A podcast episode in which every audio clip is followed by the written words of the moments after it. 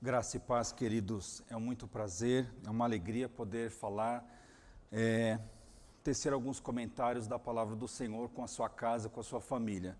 É muito bom poder meditar e refletir naquilo que Deus tem para o nosso coração, afinal, como foi dito, né? Muito bom ler livros, muito bom é, somar cultura, muito bom buscar conhecimento através de tantas opções que nós temos por aí, mas a palavra de Deus é a única que conhece o nosso coração, é a única que conhece a nossa vida e a única que consegue nos conectar com Deus, porque afinal ela foi escrita pelo próprio Senhor. Foi um recado de Deus para a humanidade e estamos aqui para desfrutar desse grande benefício que é a palavra de Deus.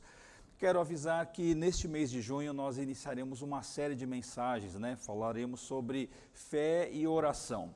Como é importante nós alinharmos a nossa crença, aquilo que nós acreditamos, a nossa fé em Cristo, com aquilo que nós fazemos. Não podemos desassociar essas coisas.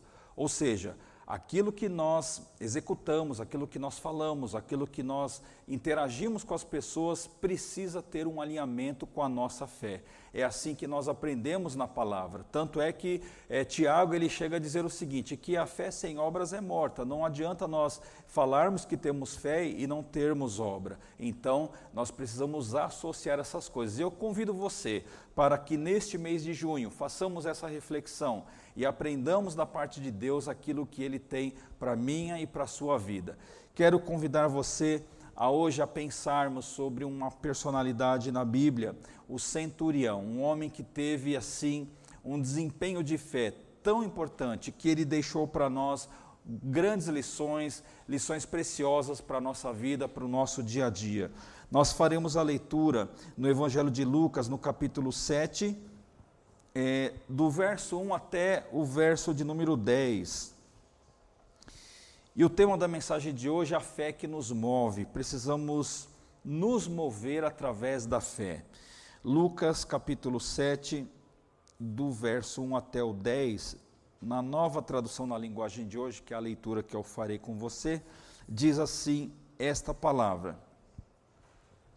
Quando Jesus acabou de dizer estas coisas ao povo, foi para uma cidade de Cafarnaum.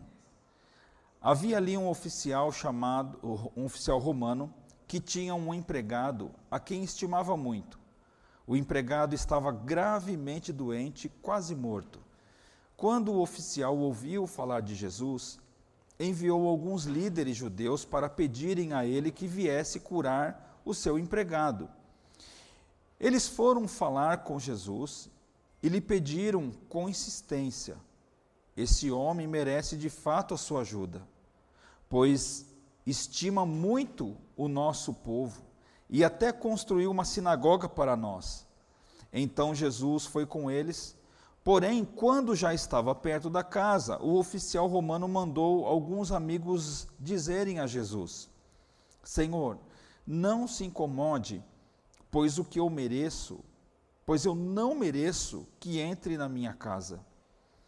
E acho também que não mereço a honra de falar pessoalmente com o Senhor.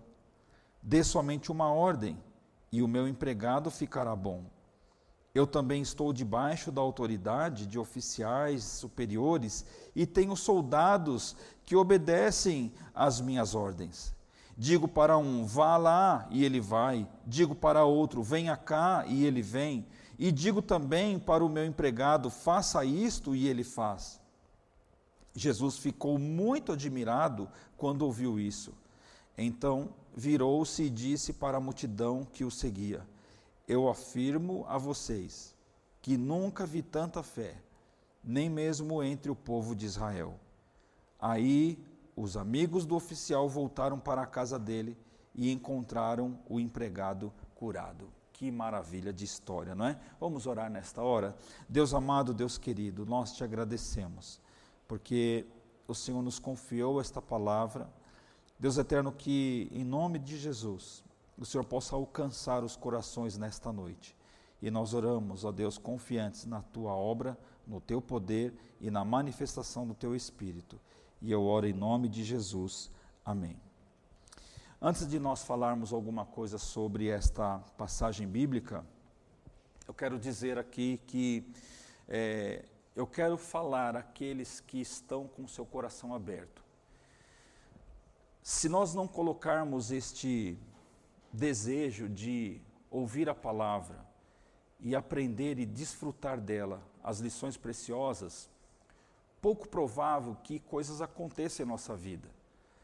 As coisas podem acontecer, mas nós precisamos desejar que isso aconteça. Então, desde já, eu convido você a blindar o seu coração, a sua mente, para que você foque os seus pensamentos na história. Faça como se fosse uma viagem no tempo. Se transporte até o dia deste momento. Você, na história que nós lemos, já identificou que ali havia um centurião, seus amigos, Jesus mais distante, e havia um diálogo, havia uma conversa ali. Então é neste ambiente que nós precisamos olhar para essa história. Que Deus possa abençoar você.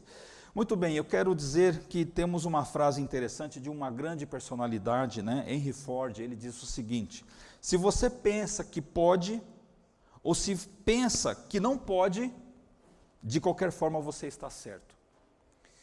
Se você acredita que pode fazer alguma coisa, joia. Se você não acredita que alguma coisa não vai acontecer, você também está certo, sabia disso? As duas coisas é, não se atrapalham. É muito importante nós sabermos que as nossas crenças, aquilo que nós acreditamos, a forma com que nós construímos a nossa fé e a forma com que nós vivemos a nossa fé está relacionado diretamente a tudo aquilo que nós fazemos e somos. Nós somos fruto das nossas crenças. Nós somos frutos daquilo que nós acreditamos.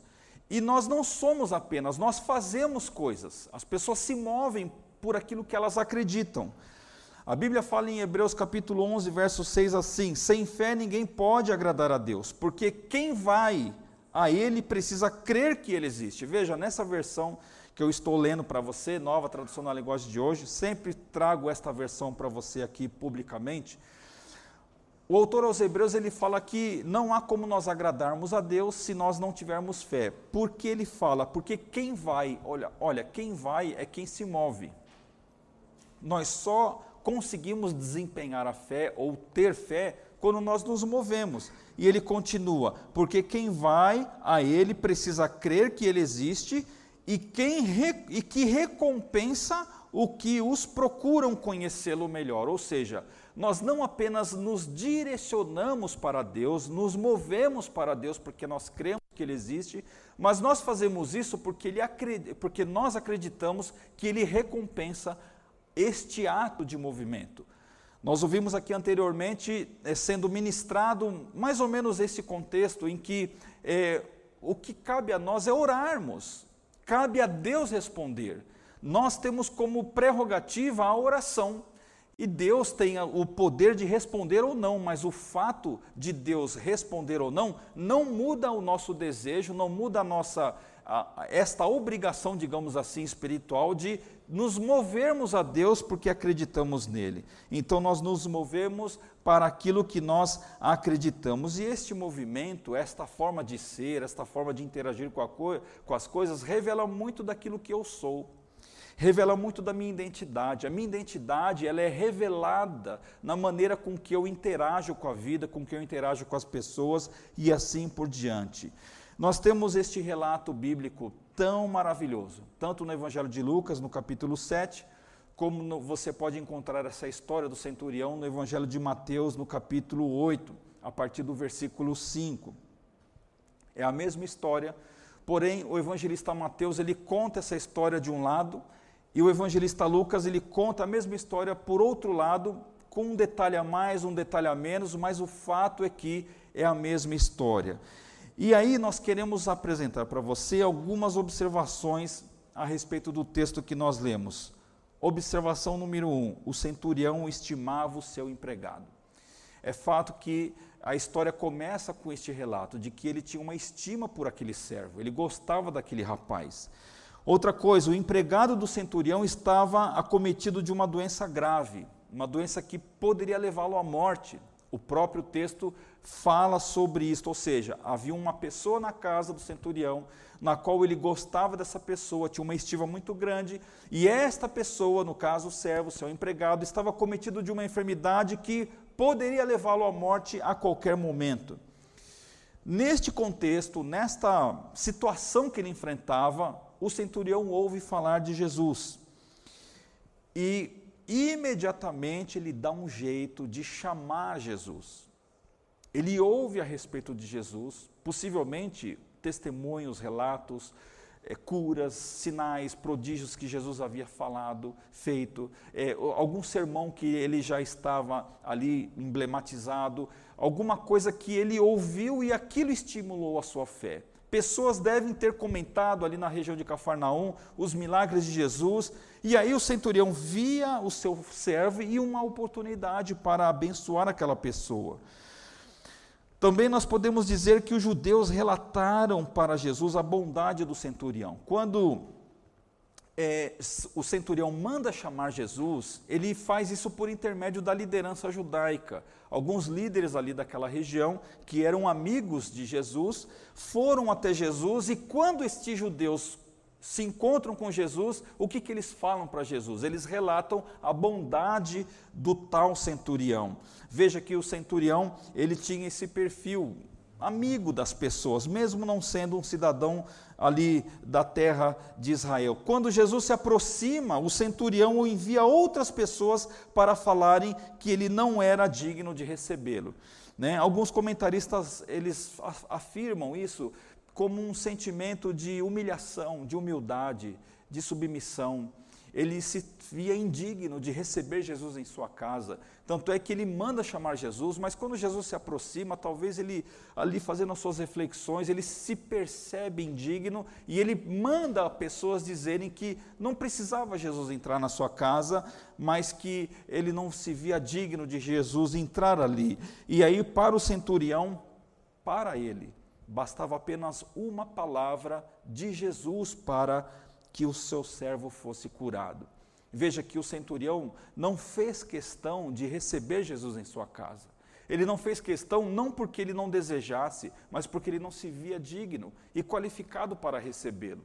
Né? A santidade, talvez aquilo que Jesus representava para o seu coração, mas o que, que o centurião ele expressa aqui? Apenas uma palavra de Jesus para ele, ele já seria o suficiente para a cura do seu empregado. E dentro desta, deste contexto, o que, que acontece? Jesus ele se maravilha. Ele se maravilha com a fé do centurião e ele elogia este homem, um cidadão romano, perante os judeus. Você sabe que no Novo Testamento só existem duas passagens bíblicas em que Jesus se maravilha.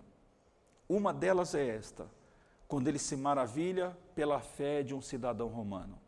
E a outra, quando ele se maravilha ou, se, ou ele mostra uma indignação com a incredulidade do seu próprio povo. Interessante esse paralelo. E a fé do centurião foi aprovada por Jesus, porque ele foi sincero.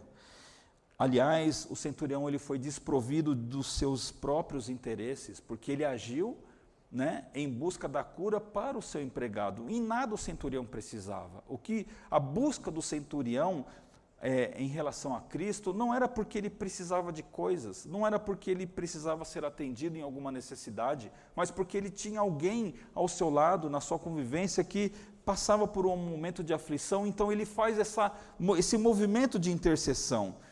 E o fato que a história se encerra é quando eles voltam para casa, depois destes encontros e desencontro de Jesus com o centurião.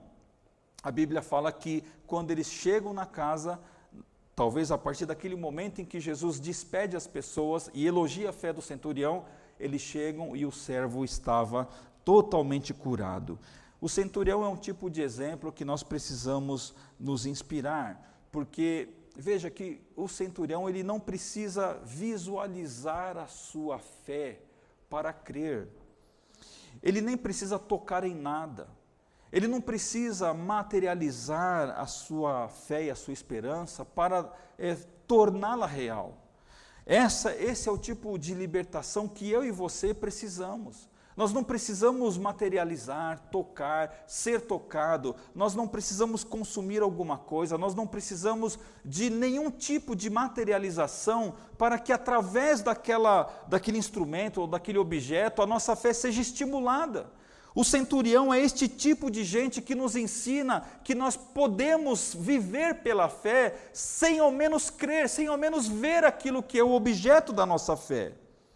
Porque para ele o Cristo vivo era suficiente para a sua vida, para ele e para aquilo que ele poderia fazer.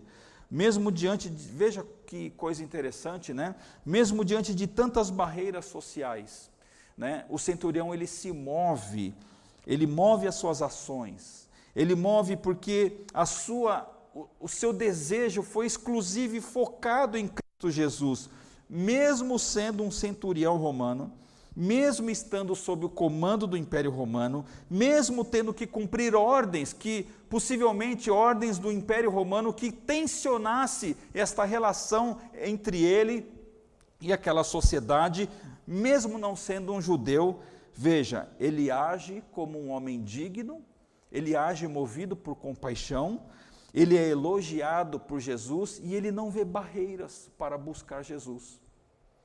Pensando nesses detalhes, né? Quantas vezes, querido e amado, você que nos ouve nesta noite, nos dá esse privilégio de ter aí a sua presença, não é? Quantas vezes as pessoas elas criam barreiras para não buscarem a Deus? Elas justificam as suas desesperanças, os seus fracassos, por questões mais fúteis da vida. Quantas vezes as pessoas elas inventam é, modelos, elas inventam condições e circunstâncias que sequer existem. São pessoas que às vezes elas colocam dificuldades, inventam situações para não se colocarem, para não se colocarem diante de Deus. E veja que este centurião, apesar de tudo aquilo que concorria contra ele, ele não viu nada disso como uma barreira, simplesmente ele age em, como objeto indo a Jesus Cristo. E nada das coisas que poderiam impedi-lo fez com que ele desistisse da sua fé. Eu escrevi um texto bem curtinho que diz assim: Na diligência do soldado, o encontro ocorreu, a fé foi devotada e o milagre aconteceu. Veja que nós precisamos de diligência.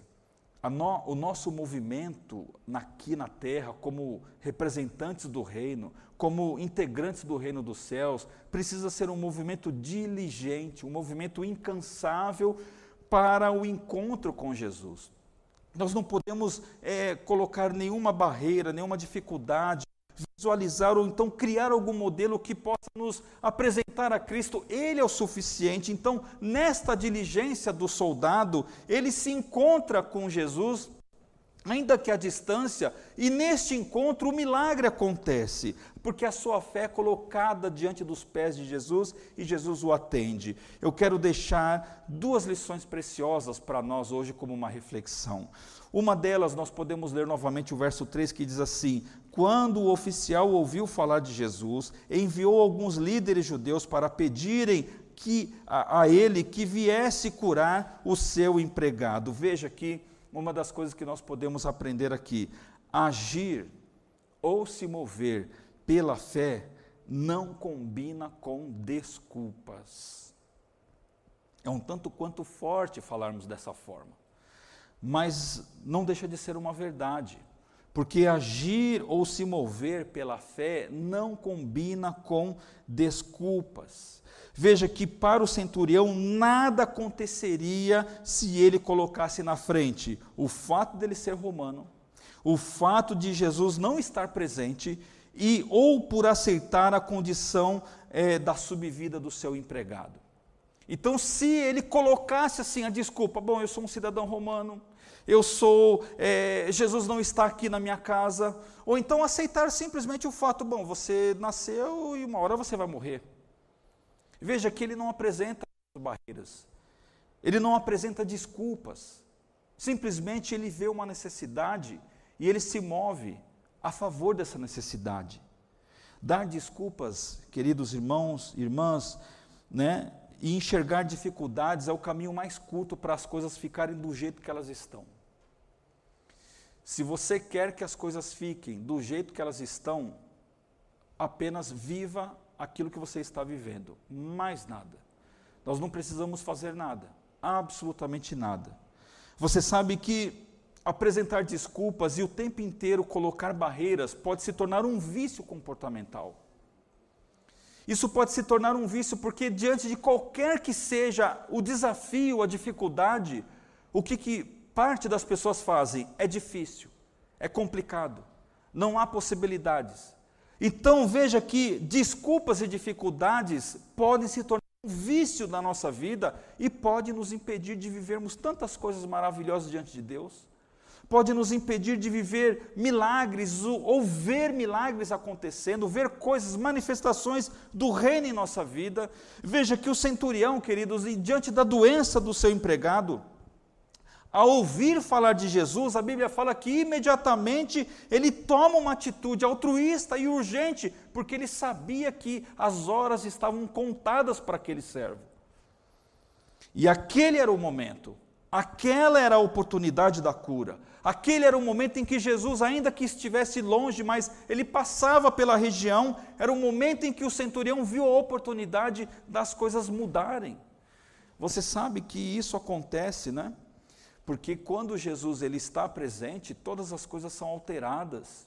E nós não podemos perder essa oportunidade, porque ele ouve falar de Jesus. O apóstolo Paulo ele escreve uma palavra muito bonita quando ele escreve uma carta aos romanos que ele fala assim, olha, portanto, a fé vem por ouvir a mensagem, e a mensagem vem por meio da pregação a respeito de Cristo não é a pregação a respeito da prosperidade, não é a pregação a respeito do futuro abençoado, não é a pregação a respeito é, disso ou daquilo, mas é a pregação a respeito de Jesus.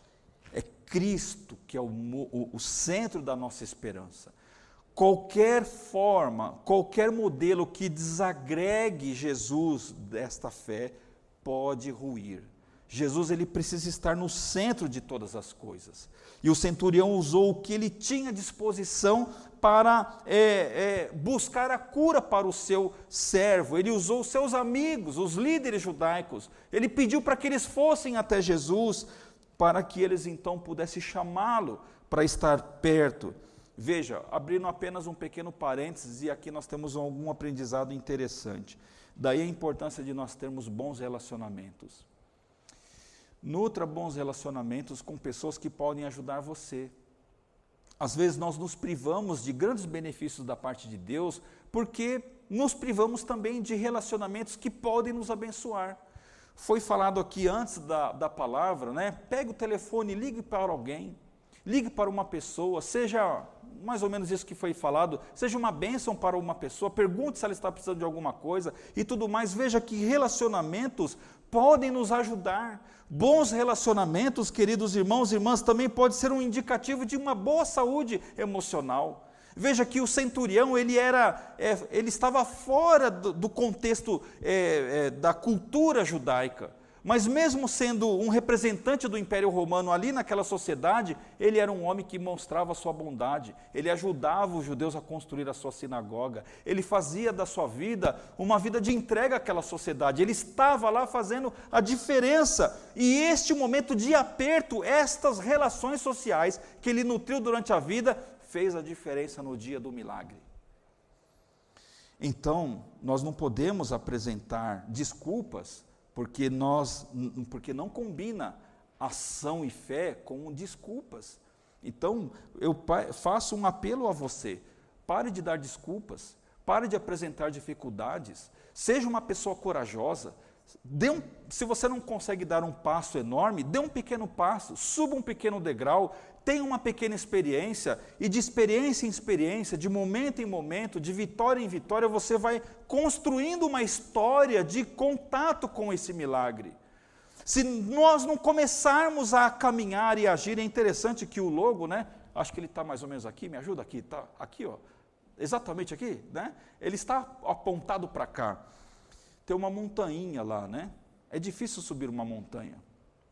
É difícil você escalar uma rua ou escalar um, um morro, de, um morro bem íngreme. É difícil você ir lá para o meio do mato, por meio da trilha e chegar até o topo da montanha. É difícil, mas quem é que desfruta aquele visual? Quem é que desfruta daquele benefício? Apenas aqueles que não desistem dessa jornada. E muitas vezes, queridos irmãos, nós fazemos exatamente o contrário daquilo que o centurião fez. Ele não viu nenhuma barreira diante de si. Simplesmente ele focou seus olhos em Cristo e estava determinado, ele não apresentou nenhuma dificuldade para que o seu servo fosse curado. Uma outra coisa que nós podemos é, pensar aqui no texto, veja, no verso 9 e no verso 10, desta palavra diz assim: Jesus ficou muito admirado quando ouviu isso. Então virou-se e disse para a multidão que o seguia: Eu afirmo a vocês que nunca vi tanta fé, nem mesmo entre o povo de Israel. Aí os amigos do oficial voltaram para a casa dele e encontraram o empregado curado. Antes de nós falarmos sobre o texto, apenas uma curiosidade. Quando você lê do verso 1 ao verso 10, no verso 3, o texto está dizendo: quando o oficial, quando o oficial ouviu falar de Jesus. E no verso 9, a Bíblia está dizendo: e Jesus ficou muito admirado quando ouviu isso. Quer dizer, os dois ouviram. O oficial ouve falar de Jesus e ele toma uma atitude.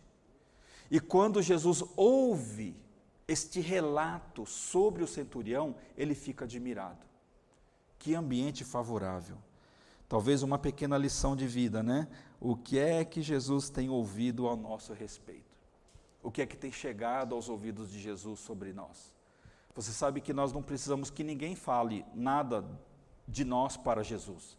Ele interpreta o nosso coração. Ele conhece a nossa vida, ele sonda a nossa vida. Salmo 139. Se você não sabe disso, leia lá e você verá a, a onisciência de Deus sendo operada. E Cristo ele tem esse poder de entrar no nosso coração, entrar em nossa mente e sondar o que, que está acontecendo. Ele ouve ao nosso respeito. Não é? Mas dentro desse verso 9, o verso 10, nós podemos dizer que o fruto da nossa fé precisa se associar com vida e esperança. A história desse centurião tinha como objetivo a cura do seu empregado. Veja que coisa nobre, que coisa extraordinária, quando alguém, de uma maneira assim, desprovida, sem nenhum interesse, se sacrifica, vai, vence todos os preconceitos culturais, sociais, políticos, porque ele era um representante de Roma. E ele se, é, ele coloca-se diante de todas essas dificuldades sociais, políticas e econômicas que eu falei, mas em prol do seu empregado, do seu servo. Veja então que por isso que nós podemos é, dizer que o fruto da nossa fé precisa se associar com vida e esperança. Quantas vezes eh, você vê tantas orações que eu vou falar assim, meu Deus do céu, de onde essa pessoa está tirando esse tipo de oração? Senhor, mande fogo para é, é, acabar com aquela pessoa, para separar aquela família, para isso, aquilo. Como pode? A nossa fé precisa se associar com vida, com esperança. Ele não poupou esforços para que o seu servo fosse curado. A saúde debilitada deste rapaz não era um problema apenas para ele que estava doente, mas era um problema para o centurião. Isso se chama compaixão. É quando nós conseguimos então olhar a dor do outro e pegar a dor do sentir a dor do outro, mesmo não tendo a dor do outro em nós. É quando nós conseguimos entrar na vida da pessoa e sentir as aflições daquela pessoa sentir as dores daquela pessoa, as limitações daquela pessoa, e você se move em direção àquela pessoa, mas não porque você tem algo é, a oferecer ou a dar, mas porque você não quer que aquela pessoa viva aquela dor. E você então vai a Deus procurar ajuda por aquela pessoa. E a admiração de Jesus em relação a esse, a esse centurião se deu pelo fato deste contexto quando este homem, este centurião, que era um romano, que talvez daquela sociedade de Cafarnaum, de todos os judeus, era de se esperar que de algum judeu partisse essa decisão, mas veio de uma pessoa que não tinha nada a ver. Porque o que Jesus viu? O desejo da vida no coração do centurião, o desejo de retornar à esperança para aquela pessoa que estava doente. Né? Jesus ele tem um prazer enorme de nos dar vida, de nos dar esperança. Uma outra historinha para você é, ver como que isso funciona na Bíblia, no Evangelho de Marcos, no capítulo 9, tem a história de uma criança, de um menino que estava endemoniado. E o seu pai ficou assim muito aflito. Aquilo trazia dores para a família, Aquele menino ele se jogava, ele se batia, ele se machucava. E veja, durante anos e anos essa situação dentro da casa daquele pai, e aquele pai desesperado, quantas vezes possivelmente aquele menino tentou se matar e o pai tentando ali resolver e aquela situação toda afastando pessoas daquela família. E quando Jesus passa, o que, que a Bíblia fala? Muitas vezes o Espírito joga no fogo e na água para matá-lo, mas se o Senhor pode, então nos ajude tenha pena de nós. E Jesus respondeu: Se eu posso, tudo é possível aquele que tem fé.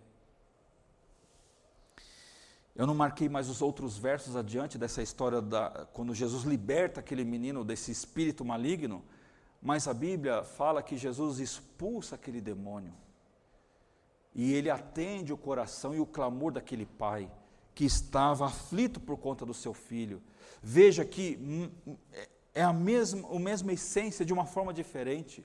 O pai vai em busca de Jesus porque queria ver vida e esperança na vida do seu filho.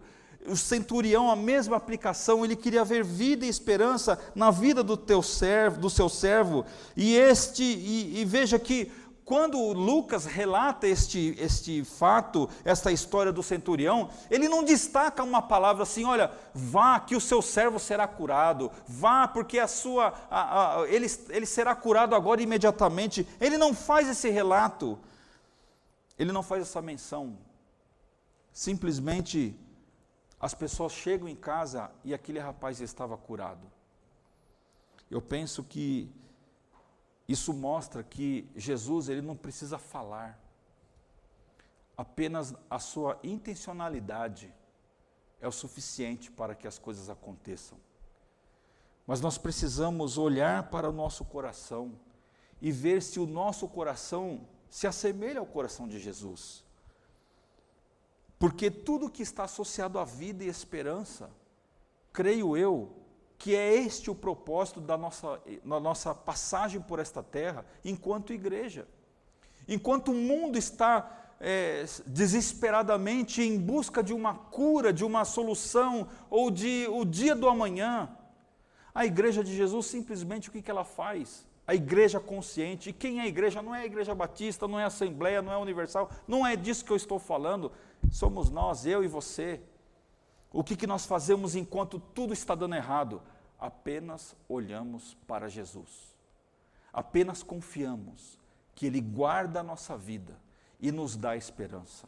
Apenas é, comunicamos a nossa fé a Ele. Apenas nos movemos para Ele porque Ele guarda a nossa vida. Concluindo, a fé que nos move não pode ser temperada com desculpas. Se há um tempero que não pode fazer parte do nosso armário da fé, é o tempero chamado desculpa.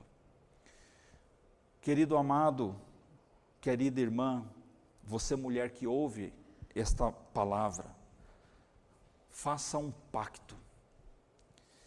Pare de apresentar desculpas diante de Deus. Há quantos anos você tem é, sido chamado Há quantos anos pessoas estão sinalizando o seu chamado ministerial?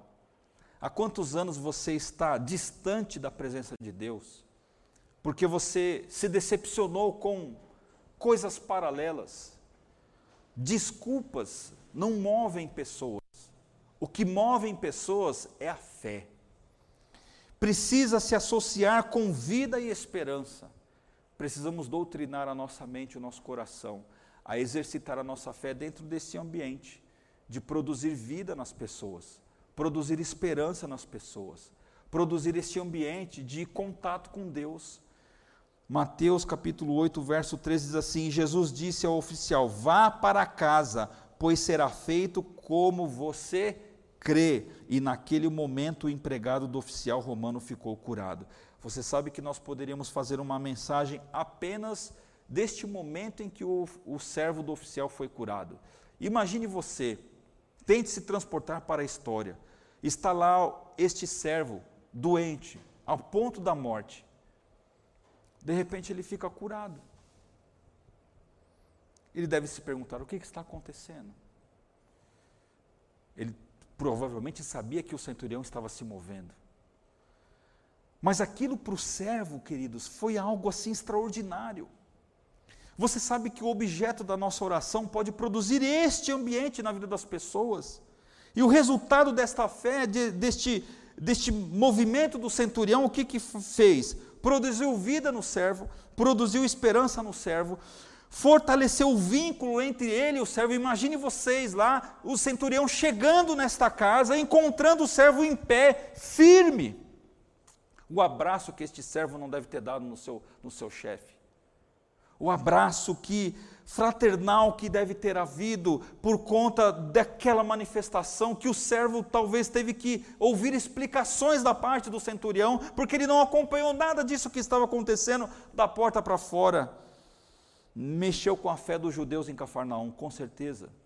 Você imagina aquele servo passeando depois por ali, pelo bairro, fazendo lá as suas compras, indo aqui, indo ali, e aquelas pessoas, era aquele o servo do centurião que estava doente até a morte, que o centurião foi até Jesus, e Jesus então, apenas na sua intenção, pôde curar este servo?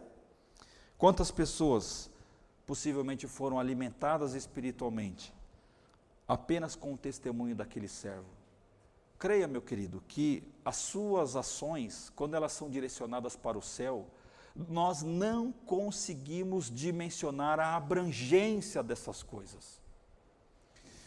Por isso que nós, como igreja, não podemos desistir de nos mover pela fé.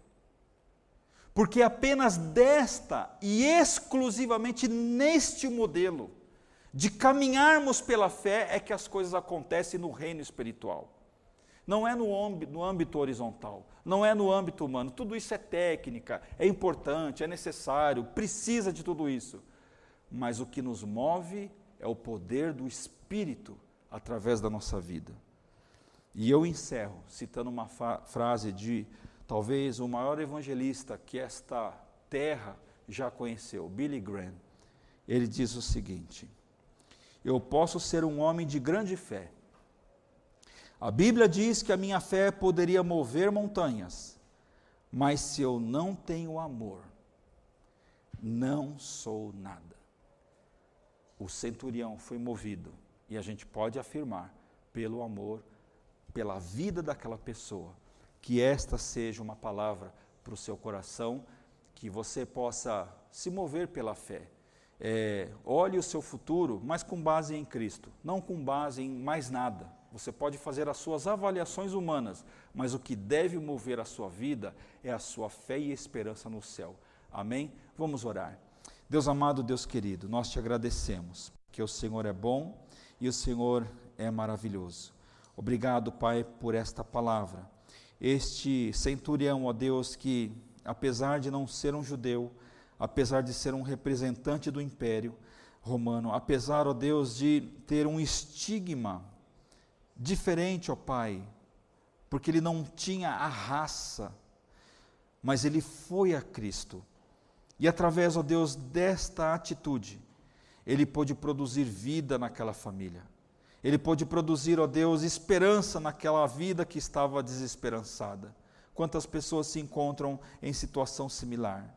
Ó Deus amado, em nome de Jesus, ó Pai, que através do testemunho deste ou daquele, sejamos, ó Deus, instrumentos do Senhor para alimentar a fé e a esperança no coração dessas pessoas. Pai eterno, em nome de Jesus, ó Deus, repreenda toda aquela desculpa que tem sido apresentado, Senhor, para que, Senhor, tire, Senhor, essas coisas e possamos viver o sobrenatural nesta terra. Louvado seja o teu nome. E nós oramos em nome de Jesus. Amém. Amém.